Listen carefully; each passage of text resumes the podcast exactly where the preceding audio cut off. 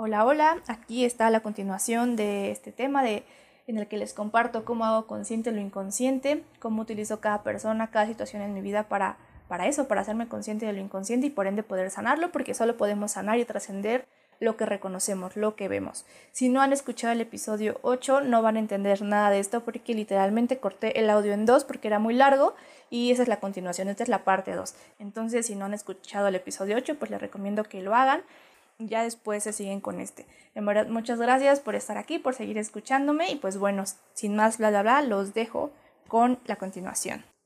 Entonces, bueno, también por esos días me empezó a llegar el mensaje de que tenía emociones reprimidas, o sea, tan reprimidas que ni siquiera sabía que estaban ahí. Y empecé a pedir guía, como siempre, empecé a pedir claridad y valentía para ver aquello que estaba reprimido, pedí verlo con suavidad, con amor y armonía, o sea, que la emoción o las emociones que estuvieran reprimidas salieran a la luz con suavidad, con amor y armonía, para que pudiera liberarlas, para que pudiera sanarlas. Estaba pidiendo eso y un día regreso a mi de regreso a mi departamento, el camión en el que venía, al entrar en una calle, empieza a ir a vuelta de ruedas, o sea, de que no había nada de tráfico y simplemente el chofer decidió ir lento, porque sí. Entonces, no saben el enojo que sentí, así como, o sea, ¿pero por qué? O sea, ¿qué le pasa? O sea, como, ¿por qué hace eso? Y luego, ese mismo, o sea, en ese mismo día llego a mi departamento ya toda enojada porque el chofer iba súper lento, nada más porque sí. Quiero abrir la puerta y la puerta estaba cerrada por dentro. Entonces empiezo a tocar, nadie me abre, empiezo a marcar por teléfono, nadie me abre y resulta que mi roomie estaba dormido y había dejado la puerta cerrada por dentro, entonces pues ahí me quedé esperando y no saben nuevamente el enojo que sentí fue como de, o sea, ¿por qué? O sea, ¿por qué? me enojé bastante y cuando entré a mi cuarto fue como, ah, ok, o sea, yo estoy pidiendo que salga a la luz la emoción que tengo reprimida y está saliendo esto. Entonces fue como lo que, la emoción que estoy reprimiendo es el enojo, ¿no? Dije, ok, eso es lo que tengo que liberar. Y lo que hago cuando una emoción sale a la luz es sentirla hasta que se vaya eso lo aprendí de, en un libro que se llama Dejar ir. Les voy a dejar el nombre y el autor en la descripción. Y en este libro el autor eh, nos dice que la única forma de que una emoción verdaderamente se vaya es sintiéndola. Y también lo dicen muchísimo los seres de luz en sesión y en general como que muchas personas lo dicen como autores o terapeutas dicen que es así. Entonces yo hago lo que dice ese libro, que consiste en sentir la emoción en el cuerpo sin alimentarla con pensamientos hasta que la emoción solita se vaya. Por ejemplo, lo que hago si me es posible en ese momento es recostarme boca arriba con los brazos abiertos en los costados y me pregunto, a ver, o sea, ¿qué estoy sintiendo? En ese caso era enojo y luego me pregunto, a ver, ¿en qué parte de mi cuerpo estoy sintiendo el enojo? Y me concentro en sentir en qué parte de mi cuerpo eh, está esa emoción o en localizarla. Por ejemplo, a lo mejor, no sé, en el estómago o en la cara y luego a ver, digo, ¿qué sensaciones me está causando este enojo? ¿no? A lo mejor siento que no puedo respirar, a lo mejor, eh, no sé, me siento, siento mucho calor, lo que sea que esté provocando. Y al no alimentarla con, con más pensamientos, me refiero a que no empiezo a pensar cosas como, ah, sí, como pinche chofer, eh, ¿cómo, se, ¿cómo se va tan lento? Bla, bla, bla, o cómo, cómo se le ocurre a mi roomie dejar la puerta este, cerrada si se va a dormir. O sea, como que no caigo en ese empezar a crear pensamientos que solo van a desatar más de la emoción que estoy sintiendo. Es como una meditación, no es que no pensemos, sino es fijar la atención en las sensaciones que la emoción causa. Entonces, si me doy cuenta que me voy a estos pensamientos que solo van a alimentar la emoción, nuevamente me regreso a pensar en lo que estoy sintiendo, en lo que esa, esa emoción, en las sensaciones que esa emoción me está generando. Y así me quedo sintiéndola hasta que la emoción se vaya. Ese libro es buenísimo, ampliamente recomendado, en verdad ampliamente recomendado. Y como una de las claves de esto es que no se racionalice en dónde se siente, o sea, de que si estás enojado y sientes el enojo en los pies, está perfecto. Y ahí quédate sintiendo eh, el enojo en los pies hasta que se vaya. O sea, aquí no es como de racionalizarlo, de que si lo sientes en un dedo está perfecto, en donde se sienta está bien. Y una misma emoción dependiendo de la situación, se puede sentir en diferentes partes de tu cuerpo. O sea, la clave está en realmente como en permitir que la sientas en donde la estés sintiendo y simplemente deja sentirla hasta que se vaya. Eh, yo creo que las emociones son como niños chiquitos que solo quieren atención. Es como este niño chiquito que te dice, oye, y si no le haces caso, te dice, oye, oye, oye, oye, oye, oye, oye, oye, oye, oye, hasta que volteas y dices, ¿qué pasó? Y es como, nada, O sea, solo quería que lo voltearas a ver. Siento que las emociones son así, o sea, que simplemente quieren ser reconocidas por nosotros. Es como, ah, ok, ya eh, llegó el enojo, estoy sintiendo el enojo, ok, se siente así, así, así. Es como darle nuestra atención y solitos se van. Y entre más los ignoremos, es como este niño chiquito que entre más lo ignores, como quiere atención, pues más te habla, más te habla, más te habla y hasta que te grita y se hace a lo mejor en un momento insoportable solo porque no lo estás volteando a ver. Así siento que son las emociones y siento que pues este libro te ayuda con esa parte. Después de darme cuenta que la emoción que tenía reprimida era el enojo, me seguían llegando mensajes de que seguía ira reprimida, ¿no? Y pues yo no podía ver de dónde o por qué, entonces yo seguía pidiendo claridad al respecto, seguía pidiendo que esa ira de forma suave, amorosa y en armonía saliera a la luz para que yo pudiera liberarla. Entonces, un día iba a comer y algunos de mis trastes que iba a usar estaban sucios. Y yo ese día tenía muchísima flojera de lavar trastes y al ver los tenedores sucios y al tener que lavarlos para poder comer, o sea, fue, sentí un enojo que fue como de, ah", pero al sentirlo fue como esta toma de conciencia, dije, es esto, o sea, esto es el enojo que reprimo, porque me, al ver los tenedores sucios me hice consciente que había muchas cosas referentes a la limpieza del departamento que me molestaban y estaba reprimiendo. Eh, no estaba expresando mis molestias porque en mi mente eran como cosas pequeñas y yo creía como es que es tan pequeño que no, no requiere que lo exprese, así como no pasa nada, ¿no? Y también como este juicio de, al enojo, ¿no? Como no, o sea, no debería estar enojada por algo tan sencillo. Es como, a ver, o sea, estoy enojada por esto, me permito sentir el enojo y a ver qué me viene a mostrar, ¿no? Y cuando me di cuenta de eso, justo me dio risa porque yo pensaba que el enojo venía por una situación súper grande y es como, no, o sea, viene este enojo reprimido que ya se está, está creciendo, viene de muchas situaciones pequeñas y es como, wow, también hacerme consciente de que tenía la creencia de que enojarse por cosas pequeñas está mal. Entonces, como está mal, no me dejo sentirlas y las reprimo y esto no es sano para mí. Entonces, recordemos que esta parte de la integración es como me enojé porque tal cosa, no sé, o sea, algo súper pequeño es como estoy enojada, me doy permiso de estar enojada y es como hacer introspección para ver qué nos está molestando exactamente y poder ver el trasfondo de la situación, ¿no? Entonces, entonces fue como, ok, estoy enojada, estoy enojada porque los tenedores están sucios y yo quería usarlos y no se lavaron después de que se utilizaron y ahora yo tengo que lavarlos, ¿no? Y una vez, o sea, lo sentí y me empecé a hacer preguntas para saber qué me estaba mostrando esa situación. Fue como, a ver, o sea, lo que me molesta es que usen mis trastes y no los laven me molesta querer usarlos y que estén sucios y pues yo tener que lavarlos, ¿no? Y la ira, el enojo muchas veces nos viene a mostrar cuando alguien pasa tus límites. En mi caso, eh, bueno, ese era mi caso, me estaba mostrando que alguien estaba pasando un límite. Y bueno, antes de esto, la primera pregunta que me hice fue si yo estaba haciendo lo mismo, o sea, si yo también estaba dejando trastes sucios. Y al analizarlo, pues sí, o sea, yo también había usado trastes de mi otro roomie y, los, y a veces no los había lavado como en el momento. dije, ok, esta situación sí me está reflejando algo que yo también estoy haciendo y pues debo de dejar de hacerlo porque pues ya me di cuenta que no está cool. Y luego usé el libro del poder de la hora porque dije, esta situación me molesta y este libro nos dice que cuando una situación te molesta, te incomoda, pues hay como varias opciones, bueno, no, varias opciones, pero tienes de que cambiarla. Si está en tus manos, la cambias y si no puedes cambiarla, lo único que puedes hacer es elegir eh, transitarla desde otro estado más armonioso para ti, ¿no? Y fue como, a ver, estoy molesta por esta situación de mis trastes, puedo cambiarla, está en mis manos cambiarla. Y dije, sí, o sea, sí está en mis manos porque son mis cosas y puedo pedirle a mi roomie que pues lave mis trastes después de usarlos, ¿no? Y aquí me llegó otra gran toma de conciencia porque a mí me costaba mucho, pero mucho trabajo decir lo que me molestaba en general, ¿no? O sea, decirle a alguien que alguna conducta o situación me molestaba, me costaba mucho trabajo. Tanto trabajo que pues por lo regular no lo hacía. Y me dije, a ver, o sea, si quiero que esto deje de pasar, tengo que decirlo. O sea, si no va a seguir pasando y yo me voy a seguir enojando y como me cuesta trabajo lo voy a seguir reprimiendo y luego se va a seguir pasando, me voy a seguir enojando, voy a seguirlo reprimiendo y es un círculo vicioso que no es sano.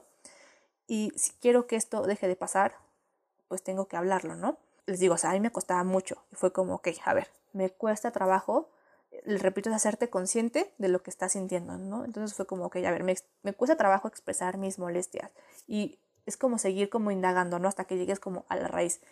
Dije, a ver, ¿qué es lo que me incomoda de expresar lo que me molesta? O sea, ¿qué me impide hacerlo? Y lo que a mí me incomodaba era que al decirle a la persona lo que me molestaba o no me parecía, esa persona se enojara conmigo o se incomodara. Y dije, o sea, claro, dije, claro, porque a ver si estoy buscando o estaba buscando aprobación externa, porque si ya me di cuenta que busco aprobación de mi papá, obviamente busco aprobación externa en general. Si yo digo mis molestias y la otra persona se molesta, para mí es una desaprobación. Entonces, la otra persona me está desaprobando y eso es todo lo contrario a lo que yo inconscientemente quería, ¿no? Obvio, todo es inconsciente, yo inconscientemente buscaba aprobación de las personas. Si expresar mis molestias para mí significaba desaprobación, no lo iba a hacer. Así que inconscientemente reprimía mi enojo por esas pequeñas cosas, aunque no fuera sano, porque yo no quería que nadie me desaprobara, ¿no? Y al ver todo este panorama, dije, ok, ok, o sea, ya entendí también por qué me costaba tanto trabajo expresar mis molestias, que viene de esta misma carencia o esta falta de aprobación interna, y dije, ahora tengo que romper este círculo vicioso, o sea, tengo que expresar lo que estoy sintiendo. Y a pesar de que ya entendía la razón, el trasfondo, o sea, me seguía costando mucho trabajo, pero pues ya me había llegado este mensaje de que el trabajo no consistía en no sentir esa sombra, sino en ser consciente de ella y elegir actuar diferente. Aquí no aplica el de una vez que deje de sentir la incomodidad, o esta dificultad para expresarme, lo digo, o sea, es como no, o sea, tenía que hacerlo con todo y esa incomodidad, tenía que trascender esa dificultad, esa era mi gran lección. Yo soy fiel creyente de que creamos toda nuestra realidad para que podamos aprender las lecciones que nosotros mismos decidimos aprender en esta encarnación. Entonces, por ejemplo, yo escogí una Rumi que iba a dejar los tenedores sucios eh, para que yo pudiera trascender o con la finalidad de que yo pudiera trascender la dificultad que tengo de expresar lo que no me gusta, ¿no? Entonces, una perspectiva que me gusta y me ayuda en estos casos es decirme, a ver, o sea, si yo realmente a nivel álmico hubiera querido una Rumi que no hiciera esto que me está molestando, lo hubiera escogido y estuviera viviendo con ella, ¿no? Álmicamente escogí a esta persona por algo y partiendo de ahí me pregunto, a ver, o sea, ¿para qué la escogí? En este caso, para trascender mi dificultad de expresar mis molestias. Y la única forma de darle check a esa lección es haciéndolo. O sea, de nada me sirve saber la teoría si no la aplico. Nada va a cambiar aunque haga 5.000 meditaciones si no hago esto que nunca hago, que es expresar lo que me molesta. Entonces dije, tengo que hablar con mis roomies y según lo iba a hacer ese día y no lo hice. Luego dije, ok, mañana y tampoco. Y dije, no, o sea, a ver ya, o sea, tengo que superar esta prueba. Un día estábamos en la sala y fue como, ok, este es el momento, ya tengo que hacerlo y les dije, oigan, ¿qué creen? Ya me di cuenta de, de que era el enojo que estaba reprimiendo, me di cuenta que había cosas pequeñas que me molestaban. Ah, porque para esto pues yo les, estaba contando como las tomas de conciencia que iba teniendo, los mensajes que me iban llegando, entonces les platiqué como es que me están diciendo que tengo enojo reprimido, entonces les dije como, ay, ¿qué creen? Ya me di cuenta de qué es, ¿no? Y ahí yo les iba a decir que quería hablar con ellos respecto pues a algunas cosas que no me parecían, pero no pude. no recuerdo de qué otra cosa empezamos a hablar. O sea, yo ya le estaba dando vueltas al asunto otra vez. Según yo había sacado el tema de conversación para pues poder como decir mis molestias, pero no había podido. Seguíamos platicando y en mi cabeza estaba como de no, o sea, ya tienes que decirlo, o sea, tienes que superar esta prueba. Y entonces ya les dije, oigan, hay algo de mí que les moleste y ellos así como, no, todo está bien. Y me dice uno de mis roomies, ¿y a ti? Pero me lo dijo así como insinuándome como ya sé que nos quieres decir que algo te está molestando, ¿no? Así como ya dinos. Y pues ya me reí y fue cuando ya les dije como las cosas que no me parecían de la limpieza y también ellos compartieron algunas cosas que no les parecían. Y pues fue muy padre porque nos organizamos otra vez para la limpieza del departamento y pues yo me sentí como súper liberada. Pero sinceramente no dije todo lo que me molestaba o lo endulcé demasiado. O sea, por ejemplo, había cosas de uno de mis roomies específicamente que me molestaba, pero no lo dije nuevamente para evitar esta incomodidad. Eh, las molestias que dije fueron como muy generales, no dije como lo que no me parecía de cada quien eh, específicamente, fue como general y en mi mente fue como, o sea, con eso es suficiente, con eso queda claro, ya prueba superada. Pasa creo que una semana y esas mismas situaciones que no había expresado específicamente de uno de mis roomies que me molestaban, eh, vuelven a suceder, se vuelven a repetir y para ese entonces yo ya estaba como tan consciente de mi enojo respecto a esa situación, o sea, como que ya era como tan consciente, o sea, que yo sentía como que era muy grande y a la vez estaba como este conflicto interno de no querer decirle para que no se molestara o no se incomodara. Yo tenía como todo este diálogo de que sabía que pues esta incomodidad era por mi búsqueda de aprobación, o sea, me sabía la teoría, pero aún no me armaba de valor para decirle. Y tenía mucha compasión conmigo, o sea, me decía, es normal que sientas eso, es normal que te cueste trabajo, llevas años reprimiendo tus molestias, es normal que pues te esté costando trabajo porque es algo nuevo para ti. En verdad me estaba permitiendo sentir lo que fuera que estaba sintiendo, o sea, me estaba integrando aquí yo. Y también estaba pidiendo mis meditaciones fuerza y valentía para actuar. Y un día estaba en Facebook y mi Rumi casualmente había compartido una publicación de que para que una relación sea sana se deben tener conversaciones incómodas. Y para mí fue como ese empujón que yo requería y dijo, o sea, no, o sea, ya tengo que decirle. Eh, y estaba, como les digo, tan consciente de mi enojo y de cómo lo reprimía que yo sentía que iba a estallar y dije, o sea, no, es que esto ya no es sano, o sea, yo tengo que decirle. Dije, no, eso es, pues es imposible que yo siga conteniendo esto. Ese día mi Rumi no estaba y dije, ok, no, o sea, mañana, mañana le voy a decir, mañana es el día. Y yo seguía sintiendo esta incomodidad, estas ganas de mejor no, mejor no le digo pero a la vez me sentía como súper empoderada y nuevamente era como esta conciencia de cómo no, o sea, ya me di cuenta de cómo estoy creando este patrón, cómo se está repitiendo, esto no es sano, o sea, tengo que romperlo, o sea, no sirve de nada que yo medite, que me sepa la teoría, sino elijo, o sea, estoy sintiendo mi sombra, la estoy viendo, la estoy reconociendo, estoy reconociendo mi búsqueda de aprobación externa, pero quiero elegir actuar diferente, quiero elegir actuar desde mi luz, quiero elegir actuar de, de una forma que sea sana para mí y sea sana para todos y sentía como esta emoción, dije, ok, tengo que superar esta prueba, esta prueba que yo misma me he puesto. Entonces estábamos en la sala y ya les dije que quería hablar con ellos. Ahí sí fue como estábamos hablando, esperé como el momento de silencio y dije como, oigan, quiero decirles algo, quiero hablar con ustedes, cosas pues, que la verdad me siguen molestando. Y esta vez sí fui como clara con mis molestias, o sea, sí como que dije específicamente las cosas que me molestaban de, de cada uno. Les dije pues que los quería mucho, que quería que tuviéramos una relación sana entre nosotros y pues por lo mismo, o desde el amor quería compartirles lo que no me parecía para que en un futuro no generara roces. Y pues ya, o sea, fue una plática normal, o sea, muy tranquila. Eh, les empecé pues a expresar mis molestias.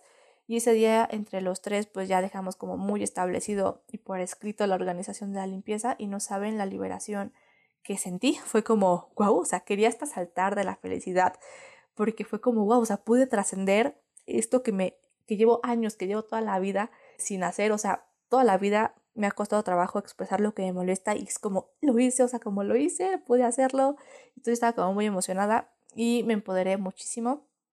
Trascender esa prueba que aparentemente parece tan simple, no saben la seguridad que me dio. Fue como, pónganme otra cosa que me moleste para poder decirlo, como para poder estrenar este superpoder. Y todo esto, este gran como empoderamiento, esta gran toma de conciencia se desató por un tenedor sucio y por permitirme estar enojada por eso, o sea, por darme chance de estar enojada por una situación pequeña o sencilla, gracias a recibir a la emoción sin juicio y permitirle que me pasara el mensaje. Algo tan sencillo como un tenedor sucio nos puede hacer generar un cambio interno enorme si nos permitimos ver lo que esa situación nos está mostrando, lo que nos está reflejando. Y vean cómo también al sanar la herida principal también se sanan como sus ramificaciones. Por ejemplo, la conversación con mi papá, les comento, me hizo ver que yo no me aprobaba, que yo no me reconocía. Y como no lo hacía, pues andaba buscándolo externamente. Y como inconscientemente buscaba aprobación, reprimía todo aquello que creía que pudiera causar que la otra persona o que una persona me desaprobara. Entonces, yo al darme cuenta de la herida principal, que era, o la carencia principal, que era la falta de aprobación interna, al hacerme consciente dejo de buscar aprobación externa y por lo tanto me va a resultar mucho más fácil expresar mis molestias, ¿no? Y estoy segura que esa falta de aprobación interna también tenía como otras ramificaciones, o sea, también me estaba afectando en otras áreas de mi vida, pero yo al sanar la raíz, la principal, todas esas ramificaciones se van a empezar a sanar automáticamente y en general toda mi vida se va a ver afectada positivamente. Es como si yo tengo esta gran planta, pero tiene una, una, raíz, ¿no? La raíz es la que está alimentando toda la, toda la planta, todo el árbol, lo que sea. Entonces, si yo corto la raíz, toda la planta se va a caer y ya no tengo que estar como encargándome de ir cortando como que hojita por hojita, ramita por ramita. Corto la raíz, la planta se viene abajo, ¿no? Luego también recordé que estaba teniendo estos pensamientos de lo estoy haciendo mal o voy lento porque aún no gano tanto, aún no tengo carro, aún no viajo, etcétera y me empezó a llegar esta idea de redefine lo que es éxito para ti, redefine el significado de éxito, escríbelo. Y hace no mucho, o sea, por ese entonces también había escuchado un episodio del podcast de Sofía Alba y decía, no me recuerdo qué episodio es, pero en ese episodio decía que nuestra definición de éxito es la cárcel que creamos para nosotros. Entonces, si es una cárcel que nosotros mismos creamos, hay que crear una cárcel cómoda, ¿no? Y fue como, a ver, o sea, ya estoy harta de creer y sentir que no estoy triunfando en mi vida porque aún no logro ciertas cosas materiales. Y me acuerdo que en el 2020 algo que pedía mucho era ayuda para regresar a mi estado natural de felicidad, de plenitud. Porque recuerdo que pensaba que cuando, o sea, yo Mm, o sea, dije, a ver, cuando era niña y estaba en un, en un parque, no pensaba, no puedo disfrutarlo como me gustaría porque estoy en un parque de mi colonia y no en uno de Europa. O sea, yo disfrutaba estar en un parque a más no poder, estuviera donde estuviera. Entonces, conforme uno va creciendo, pues va adoptando esas creencias de que no, uno no puede ser feliz o sentirse exitoso hasta que se logren ciertas cosas, ¿no? Y me acuerdo que lo pedía todos los días y en eso salió la película de Soul, al ver cómo 22 llega a la tierra y se emocionaba por solo comer una rebanada de pizza, por ver caer una hoja de un árbol. Fue como sí, o sea, ese es nuestro estado natural. Yo puedo sentirme realizada por el simple hecho de existir y estar experimentando la vida humana porque eso es lo que yo vine a hacer. Entonces yo pedía mucha ayuda respecto a eso y llegó un momento en el que sentí que estaba viviendo desde ahí como de esta plenitud solo por existir. No recuerdo exactamente en qué momento volví a caer en este círculo vicioso de creer que requería algo externo, entonces me volví a dar cuenta de ello y dije, ok, o sea, ya basta, voy a redefinir lo que éxito significa para mí, porque ya no quiero sentirme un fracaso si no gano tanto, o si aún no viajo, o si mi casa no tiene ciertas características. Entonces me puse a escribir lo que para mí significaba éxito y quiero compartirles lo que puse. Puse eh, éxito para mí significa dejarme sentir y pensar sin juicio todo lo que sienta y piense por el tiempo que deba de sentirlo y pensarlo recordar que yo soy el universo y que todo lo que pase o no pase es para mi mayor bien, porque soy yo desde mi parte más consciente moviendo las fichas de mi vida para el mayor bien de mi verdadero ser y de toda la humanidad. Y partiendo de ese punto, éxito para mí es hacerme consciente del mensaje que cada situación me está mostrando y usar toda situación, sin importar lo incómoda que sea, para mi crecimiento y expansión. Estar conectada con mi alma, con mi cuerpo y escucharlos, tomar la mayor parte de mis decisiones alineadas con mi versión más alta, y no puse a tomar el 100% de mis decisiones, puse la mayoría porque sé que soy humana y no voy a crear una expectativa inalcanzable. O sea, a veces la decisión alineada con mi versión más alta, no sé, es prepararme una ensalada y me gana la flojera y no me compro las verduras, ¿no? Pero mientras la mayor parte de mis decisiones estén alineadas con mi versión más alta, está perfecto para mí. Eso en resumen es lo que éxito significa para mí. O sea, no puse nada externo, todo es interno, todo depende completamente de mí. Y al hacer este ejercicio me di cuenta que realmente éxito para mí nunca ha significado cosas materiales, era un éxito que adopté porque pues para la sociedad así se ve el éxito y si yo ando buscando aprobación externa, pues claro que voy a intentar cumplir con la definición de éxito de alguien más y no me voy a sentir satisfecha hasta lograrlo, porque pues no lograrlo inconscientemente para mí significaba desaprobación. Pero pues ya al recordar que la única aprobación que requiero es la mía, puedo eh, por fin sentirme a gusto, tranquila con mi propia definición de éxito. Y al escribirla dije, wow, o sea, esto es lo que llevo haciendo los últimos meses, ¿no? O sea, me he permitido llorar, me he permitido sentirme mal, sin juicio, me he permitido tener todo tipo de pensamientos, he estado haciéndome consciente del mensaje de las situaciones a mi alrededor, estoy tomando decisiones alineadas con mi versión más alta, dije, o sea, ya, o sea, ya, esto es éxito para mí y ya lo estoy haciendo, es como ya puedo quitarme ese peso de los hombros, ya puedo relajarme. Y no es que no quiera viajar o tener cosas materiales, claro que quiero, pero nuevamente es este estado de preferencia y no de necesidad, o sea, de ya no desde la creencia de que lo requiero para sentirme plena.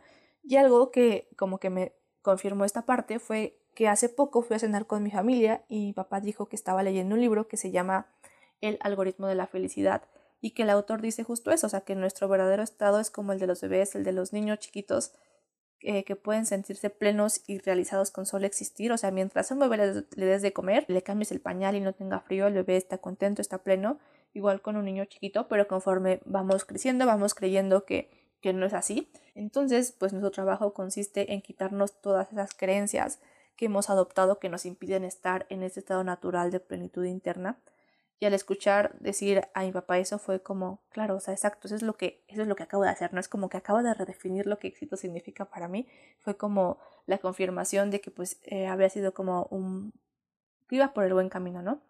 Y bien, pues estos son algunos ejemplos de cómo he utilizado algunas situaciones para hacerme consciente de mis heridas pendientes, de mis creencias inconscientes.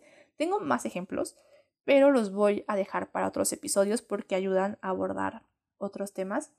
Y siento que mi cerebro ya opera como de esa forma, o sea que automáticamente al sucederme algo, por más incómodo que sea, empiezo a buscar el trasfondo, el mensaje, comienzo a buscar la creencia inconsciente que me está mostrando y siento que cada vez me es más fácil verlo y siento que algo que me ayudó abismalmente a llegar a ese punto fue escribir constantemente. La mayor parte de las tomas de conciencia que he tenido me han llegado mientras escribo, o sea, no saben lo mucho que recomiendo escribir y más como para esta parte. Hubo un tiempo en el que escribía prácticamente diario, actualmente ya solo escribo cuando tengo emociones o pensamientos que me incomodan y ya sé que al escribir algo va a salir a la luz, o sea, hasta me emociona, o sea, me sigo sintiendo mal, pero es como, uh, voy a escribir y algo, algo va a salir. O sea, casi todas las creencias, patrones, heridas emocionales de las que me he hecho consciente han salido a la luz gracias a la escritura, o sea, mientras escribía. Y, o sea, ¿qué escribo para que eso suceda? O sea, ¿cuál es mi técnica de escritura?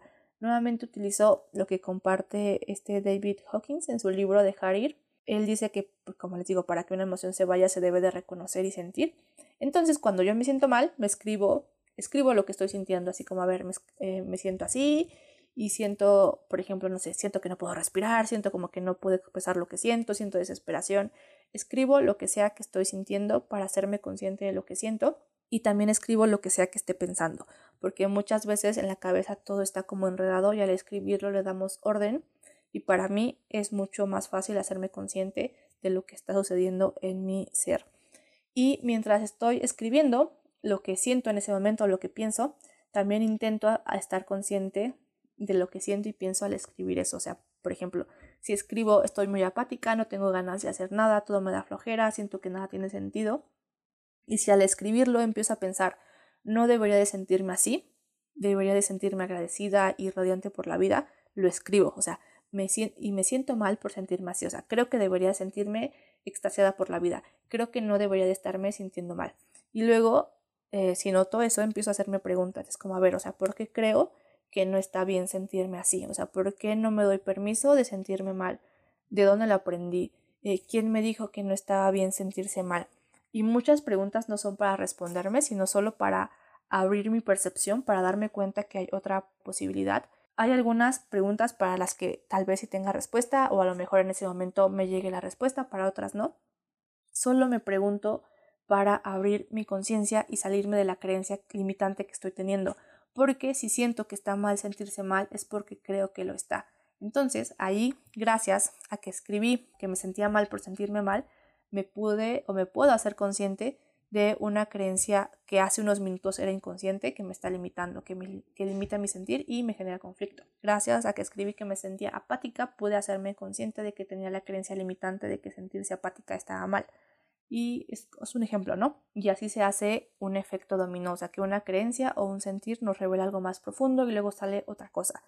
Y les digo, o sea, simplemente escribo lo que pienso o siento en ese momento o lo que sentí o pensé en el día, aunque no tenga orden ni sentido. O sea, no es para hacer un ensayo que van a revisar, simplemente es para liberarlo. Así que no me preocupo porque tenga sentido todo el texto en conjunto. O sea, puedo empezar escribiendo de algo y la siguiente oración puede hablar de otra cosa completamente diferente. Y escribo con total honestidad lo que estoy sintiendo y pensando, o sea, sin juicios, sin filtros. Si siento envidia de alguien, lo escribo, si siento celos, lo escribo, si siento enojo, lo escribo. Escribo absolutamente todo lo que pienso y siento sin censura, sin filtro como es. Y creo que esa es la clave para mí, escribirlo exactamente como lo estoy pensando y sintiendo. Como les digo, la, la llave para abrir la puerta y poder ver el mensaje de la situación es nuestro sentir y nuestro pensar referente a esa situación. Y nadie lo va a leer más que yo. Entonces, si no puedo ser sincera conmigo misma, ¿cómo quiero encontrar la raíz de lo que me está causando ese malestar? Si yo me juzgo por lo que siento, pienso, ¿cómo no me quiero sentir juzgada por los demás? Si yo no me acepto con todo mi sentir y pensar, se vea como se vea, ¿cómo quiero sentirme aceptada por los demás?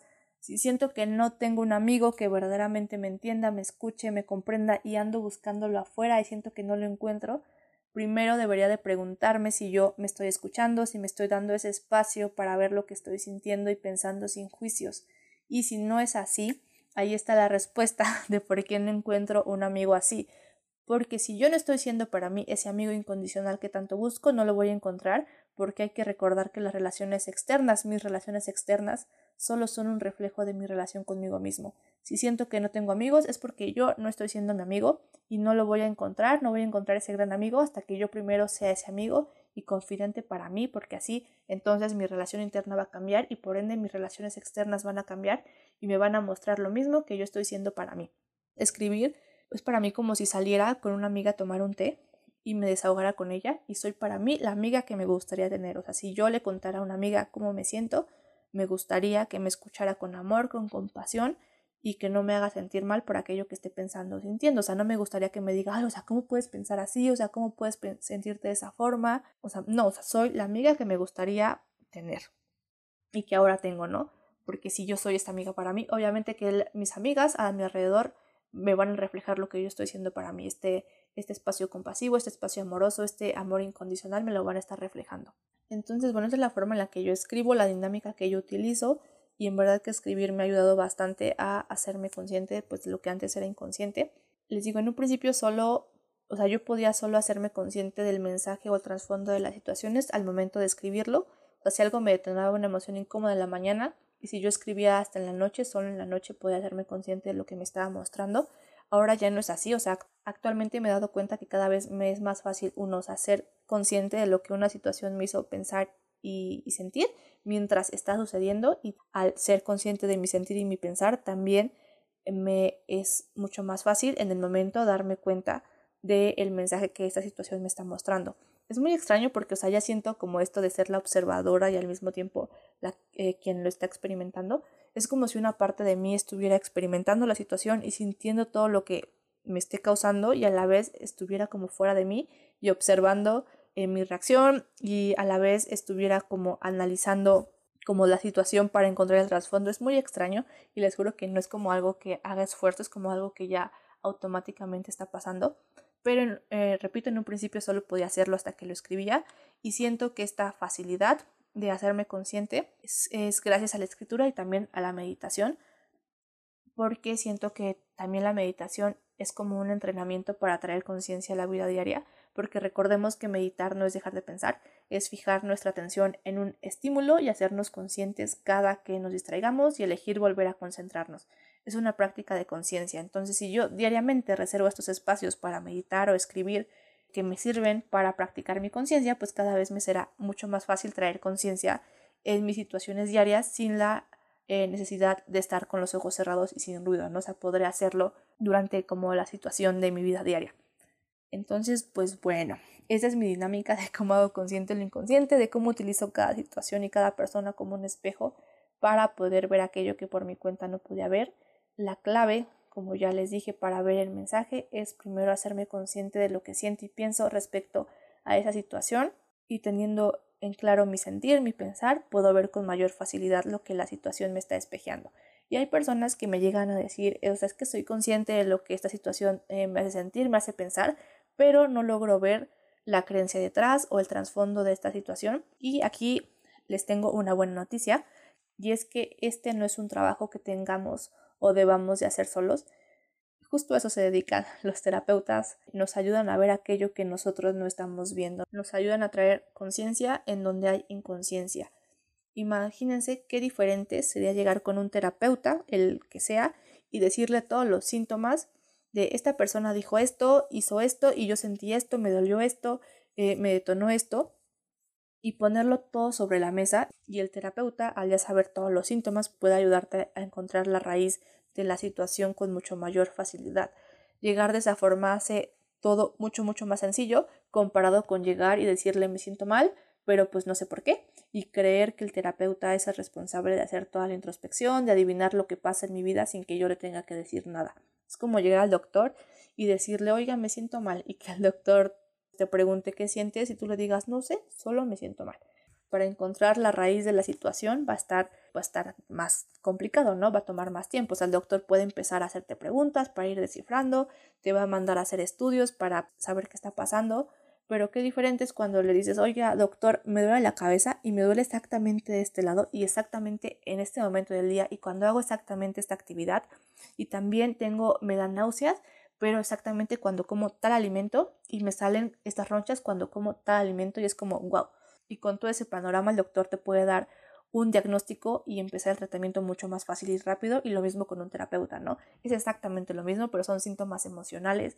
Todo se hace mucho más sencillo cuando al terapeuta le dices, mira, cuando tal persona hace esto, siento esto y esto y esto y esto y me pasa esto y esto y esto en tal momento, en tal situación, en tal circunstancia. Es como que el terapeuta que se dedica a exactamente eso, por ejemplo, un psicólogo, al ver todo el panorama puede ayudarte a que tu proceso de sanación emocional sea mucho más fácil, muy, más rápido y más suave. Así que esta dinámica de introspección, pues creo yo va increíblemente bien acompañada con un proceso terapéutico y la frecuencia y el tipo de terapia creo que ya es decisión de cada persona, es cosa de conectar con nuestra alma, con nuestra intuición y sentir qué frecuencia, qué tipo de terapia es la que yo requiero, ¿no? Pero creo que una buena señal de que debemos de buscar ayuda es cuando estamos atorados, o sea, cuando por nuestra cuenta no podemos ver el trasfondo por más que lo estamos intentando. Hay que quitarnos la creencia de que todo lo debemos de hacer solos. Si estoy atorada en esto, si no logro descifrarlo, ¿para qué mortificarme? ¿Para qué seguir ahí estancada? ¿Para qué hacerlo más largo si puedo ir con una persona que se dedica a eso que a mí me está costando hacer? Si me está costando ver mis patrones, mis heridas, mis creencias, ¿por qué no voy con alguien que ha estudiado, que tiene experiencia y se dedica justo a eso? Y hay que tener muy claro que este trabajo de introspección el tomar responsabilidad de nuestras reacciones ante cualquier situación es algo que solo nosotros podemos hacer, nadie puede obligarnos, nadie puede hacerlo por nosotros. Y con esto creo que también puede surgir la pregunta de, ok, o sea, pero ¿por dónde empiezo? O sea, como, ¿qué es lo que volteo a ver? ¿A qué le doy atención primero? Pues bien, la respuesta eh, la tenemos en nuestra vida diaria. Aquello que más te hace reaccionar, aquello que más te detona, es lo que más atención requiere y lo que eh, considero que primero deberías de voltear a ver, porque entre más grande sea la reacción, más grande es la herida, ¿no? Y también nuestros mayores maestros en la vida son los papás, los hijos y la pareja. Así que de esas personas que tienes frente a ti, presta atención a lo que ellos hacen o dicen y en ti genera una reacción, una incomodidad. ¿Qué emoción te hizo sentir? Exactamente qué la provocó escríbelo, haz consciente tu sentir, tu pensar y si no sabes qué te está mostrando la situación, ve con un terapeuta y dile justo eso que escribiste, dile aquello que ya sabes que esa situación te hizo sentir o pensar. Eh, se dice mucho que ver el inconsciente es bien difícil, cuando no, todos los días las personas a nuestro alrededor, nuestro trabajo, nuestra vida diaria nos está sirviendo de espejo para que nosotros podamos ver todo nuestro inconsciente, ¿no? Y algo que me he dado cuenta y que me han dicho los seres de luz es que cuando tomamos responsabilidad de esta introspección, cuando empezamos a hacerla, empezaremos a ver las creencias, las heridas, los patrones que en ese momento tengamos que ver, no antes, no después, porque al hacer eh, consciente una creencia, un patrón limitante, una herida sin atender, surge un cambio. Y si aún no es momento de que ese cambio surja, si aún no es el, el tiempo divinamente correcto, la toma de conciencia no se va a dar. Por ejemplo, porque si yo llevo meses haciendo esta dinámica, hasta apenas me di cuenta de la falta de aprobación, porque si es una pues carencia interna tan fuerte, no la vi antes. Al yo ver esta carencia interna, al hacerlo consciente, al sanarlo, mi vida va a empezar a cambiar. Si no lo vi antes es porque el cambio aún no tenía que darse, recordando que si yo pido ser alineada con mi versión más alta, todo lo que pase o no pase es para mi mayor bien y todo pasa en el momento que deba de pasar para que yo me mantenga alineada con mi versión más alta y siga caminando desde ahí. Aunque el ego diga lo contrario, o sea, porque mi ego sí dice, a ver, o sea, ¿cómo va a estar alineado con mi versión más alta el que haya tenido que pasar tanto tiempo para que yo me diera cuenta de esa herida? O sea, ¿por qué? ¿Cómo eso va a estar alineado con mi versión más alta? Es imposible, ¿no? Pero esto no es para el mayor bien de mi ego, esto no es para complacer a mi ego ni el ego de nadie, esto es para el mayor bien de mi verdadero ser y yo tengo esta creencia de que yo soy esta energía creadora, de que yo soy el universo moviendo las piezas en mi vida, o sea, yo misma estoy moviendo las piezas en mi vida, yo me estoy pidiendo a mí misma alinearme con mi versión más alta y si yo en esta parte consciente, más consciente que mi versión humana, dice, ah, me digo, aún no es momento de ver esta herida porque aún no es momento de ver este cambio, pues confío en mí porque soy yo, soy yo la que está haciendo las cosas para mi mayor bien. Entonces, como que si yo me digo a mí misma, porque nadie lo está haciendo por mí, soy yo creando mi vida, soy eh, mi alma, soy yo, mi alma es, mis guías también son una extensión de mí, soy yo moviendo mis piezas para mi mayor bien. Si yo me digo, aún no es tiempo de que vea esto, me creo, o sea, yo me creo. Mi ego a lo mejor podrá inventarse las mil historias, pero digo, no, o sea, me creo, o sea, si yo me digo, aún no es momento de ver esta herida, aún no es momento. Y me creo, no sé por qué, más adelante lo sabré o tal vez nunca lo sabré, pero yo creo y confío en mí, confío que mi alma, que esta parte eh, más consciente, que puede verlo todo, que puede ver todas las líneas del tiempo, pasado, futuro, sabe exactamente en qué momento eh, mover las piezas para que todo se dé para mi mayor bien y el de toda la humanidad y punto. Pero pues la única forma de saber que aún no es el momento por obra divina es cuando yo hago todo lo que está en mis manos y no pasa. Pero si yo no estoy haciendo nada al respecto o no lo estoy haciendo todo, entonces tal vez no pase porque yo no estoy haciendo lo que se requiere para que suceda. Si yo estoy haciendo mi chamba, si yo estoy si yo me estoy manteniendo presente en mi día a día para ver qué se me muestra, si estoy generando estos espacios para practicar mi conciencia y aún no salen a la luz esas creencias limitantes, esas heridas, es porque aún no es tiempo. Pero pues si yo me la paso como que dormido todo el día, y no hago como que mi parte para hacer la introspección, pues obviamente no salen a la luz porque yo no estoy poniendo, eh, haciendo mi parte, ¿verdad? Teniendo como en claro esa parte, si ustedes hacen su parte, hacen su trabajo interno y no están viendo como los mensajes inmediatamente o no están viendo el trasfondo de absolutamente todo lo que está pasando a su alrededor, no se frustren porque a lo mejor todavía no es el momento. Y a lo mejor en un futuro lo entiendan, a lo mejor no, pero confíen en que son ustedes mismos eligiendo en qué momento ver las cosas para su mayor bien van a empezar a ver lo que tengan que ver en el momento que tengan que verlo, saldrán a la luz las creencias, las heridas que tengan que salir en el momento que deban de salir. Y ojo, o sea, no es vivir como en esta obsesión de, ah, o sea, tengo que ver el trasfondo de todo, es simplemente estar presente. Si estoy platicando con alguien, estoy presente en la conversación, o sea, estoy escuchando lo que la persona me está diciendo y estoy consciente de mi cuerpo. Y así si se genera una reacción, la voy a sentir porque yo estaba presente. Sin embargo, si estoy platicando con alguien y me desconecto por estar pensando, a ver, o sea, a ver, esto debe de generar algo en mí, debo de estar en, a ver, concentrada en, pues, o sea, si yo estoy pensando en eso, dejo de estar presente en la conversación, ya no estoy consciente, me desconecto y si esa conversación iba a detonar algo en mí, pues ya ni la voy a, me voy a dar cuenta porque ni siquiera la estoy escuchando, ¿no? Estoy como envuelva, envuelta en mis pensamientos. Es simplemente estar presente y por mera consecuencia lo que tenga que salir a la luz va a salir, porque esa es como la clave, ¿no? Estar presente para poder sentir y hacernos conscientes de lo que estamos pensando. Es como en el episodio de Retomando Comunicación, o sea, las señales llegan en nuestra vida diaria, o sea, lo mismo con esto, los detonantes suceden en nuestra vida diaria. Mi atención debe de estar en estar presente, porque si yo estoy presente, estoy inmerso en la experiencia y por mera consecuencia podré darme cuenta de las reacciones que tenga, de aquello que me detona, de mi sentir, de mi pensar.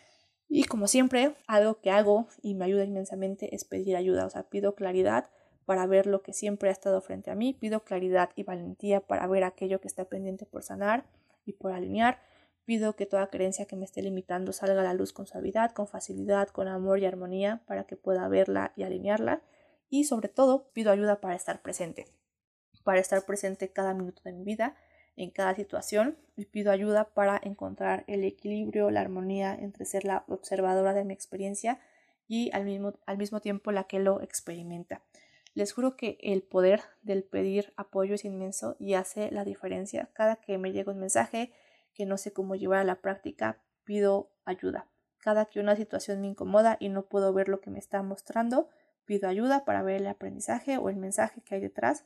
Y una vez que veo el aprendizaje que me está mostrando. Una vez, eh, no sé si veo que es una herida, pido ayuda para poder sanarlo, pido ayuda para poder alinearlo. Yo pido ayuda para todo y créanme que si pedimos, la ayuda llega. Solo es cuestión de estar atentos. Y si les cuesta estar atentos, pues también pidan ayuda para eso, pidan claridad para poder ver las señales, eh, los mensajes que sus guías les mandan, pidan claridad para poder ver fácilmente la ayuda que les están mandando, las respuestas a sus peticiones o a sus oraciones. Y pues recuerden que cada persona, cada situación en nuestra vida es un mensajero, es un regalo por más incómodo que sea, porque si me está incomodando es porque hay algo que requiere sanación, entonces esta situación me está haciendo el gran favor de ayudarme a ver aquello que yo no estaba viendo. Y ojos, esto no quiere decir que no se valga eh, querer que la situación o el mensaje llegara de forma diferente. Sofía Alba tiene un episodio en su podcast que se llama algo como de todo cabe, y menciona esta parte, o sea, que uno puede entender por completo el mensaje detrás y aún así creer que la situación fuera diferente, ¿no? Somos seres infinitos e ilimitados y por lo tanto nuestro sentir es infinito e ilimitado y hay que quitarnos la creencia de que no podemos tener dos emociones contrarias al mismo tiempo. Si soy infinita e ilimitada, ¿por qué no podré sentir varias cosas a la vez? puedo estar agradecida por el mensaje y a la vez estar sumamente enojada o dolida. Puedo estar agradecida por el mensaje y a la vez quejarme con el universo o con mi ser por haber mandado esa situación como mensajero porque me está doliendo. Se vale sentir absolutamente todo al mismo tiempo. Hay que dejar de reprimir nuestro sentir, hay que dejar de crear este conflicto interno. Dense chance de sentir todo aunque parezca incongruente. Eh, les compartí al inicio con esta situación de la falta de aprobación, o sea, yo estaba dolida y queriendo que ya se terminara, que hubiera sido diferente, o sea, que ya pasara el llanto, que ya pasara el dolor y a la vez estaba sumamente agradecida porque sabía que tenía que verlo para poder sanarlo, sabía que ese dolor era un regalo porque me estaba impulsando a ver mi interior, pero que vea esa parte no le quita lo doloroso, o sea, seguía siendo doloroso, seguía siendo incómodo y también quería que ya terminara, ¿no? Pero si me permito sentirlo todo, sentir agradecimiento y dolor al mismo tiempo, todo es mucho más fácil porque no creo conflicto interno. O sea, el sentir agradecimiento deja de ser el sinónimo de reprimir mi dolor o mi enojo, porque muchas veces creemos que si ya me sé la teoría, si ya vi el mensaje, entonces ya no me puede doler, porque eso sería no integrar el aprendizaje. O sea, o integro el aprendizaje o me siento mal, no puedo sentir ambas. Y realmente no es así porque somos infinitos e ilimitados y nuestro sentir es igual de infinito e ilimitado. Aquí está permitido sentirlo todo al mismo tiempo, aunque el ego diga que no se puede, porque sí se puede. Bien, espero de todo corazón que estos ejemplos de mi vida les sirvan de algo, tal vez que les ayuden a comprender mejor esta dinámica de usar a cada persona y situación como espejo o como herramienta para ir profundo hacia el interior. Esta es mi dinámica, espero poder haberla transmitido con claridad y en verdad espero que les sirva para aterrizar la teoría que muchas veces vemos en internet o leemos en libros, pero no sabemos cómo integrar en nuestra vida diaria. Yo personalmente entiendo todo mejor o integro todo mejor cuando una persona me pone ejemplos como que reales, ¿no? Así como, ah, me pasó esto e hice esto, como que mi cerebro es como, ah, ok, ya entendí. Y yo sé que esto que les compartí va a resonar con varias personas, porque por eso nos atraemos, nos sentimos atraídos al contenido que comparten personas con un camino similar al de nosotros, justo con la finalidad de poder impulsarnos, de poder como pues guiarnos, ¿no? A lo mejor, porque por ejemplo yo al escuchar que una persona que ha pasado o que le pasan situaciones similares a la mía y que utiliza las herramientas de cierta forma, es como, ah, ok, o sea, como que me es mucho más fácil yo poder integrarlas en mi vida diaria porque ya vi ejemplos prácticos con situaciones similares a las que yo pasé, a las que yo estoy pasando, o a lo mejor incluso que en un futuro pueden salir a la luz. Pero recuerden que también tenemos que ser este filtro de tomar lo que nos sirve, lo que nos vibre, lo que nos resuene y lo demás simplemente hacerlo a un lado, pero y también procurando que esto que no nos vibre, que no nos resuene, no interfiera con lo que sí, como saber discernir, pero es como, a ver, no dejo que lo que sí me está sirviendo me haga creer que todo esto me sirve y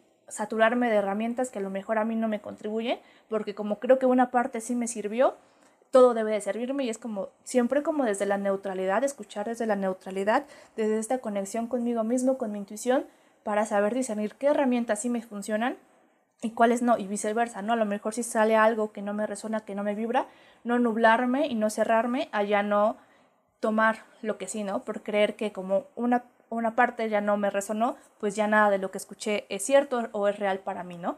Es ser este filtro, desde este filtro neutral, este filtro objetivo, este filtro conectado con el ser, con la intuición, con el alma, como quieran llamarlo, para tomar lo que verdaderamente nos contribuye y no saturarnos y también no cerrarnos a herramientas que a lo mejor pueden hacer nuestra vida mucho más suave, nuestro camino más suave, más fácil de transitar.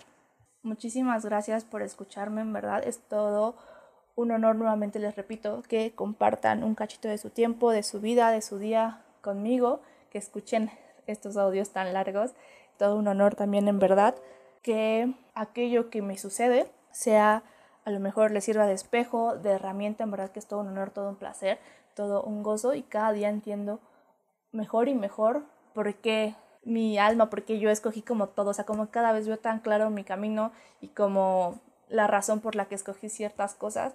Y en verdad que el compartir para mí de diferentes formas es una parte fundamental de mi proceso, de mi camino de sanación, de crecimiento, o sea, en verdad que es muy fundamental. Obvio, o sea, no es de que comparto todo, todo, todo. Hay cosas que son íntimas, que son mías y no le cuento absolutamente a nadie.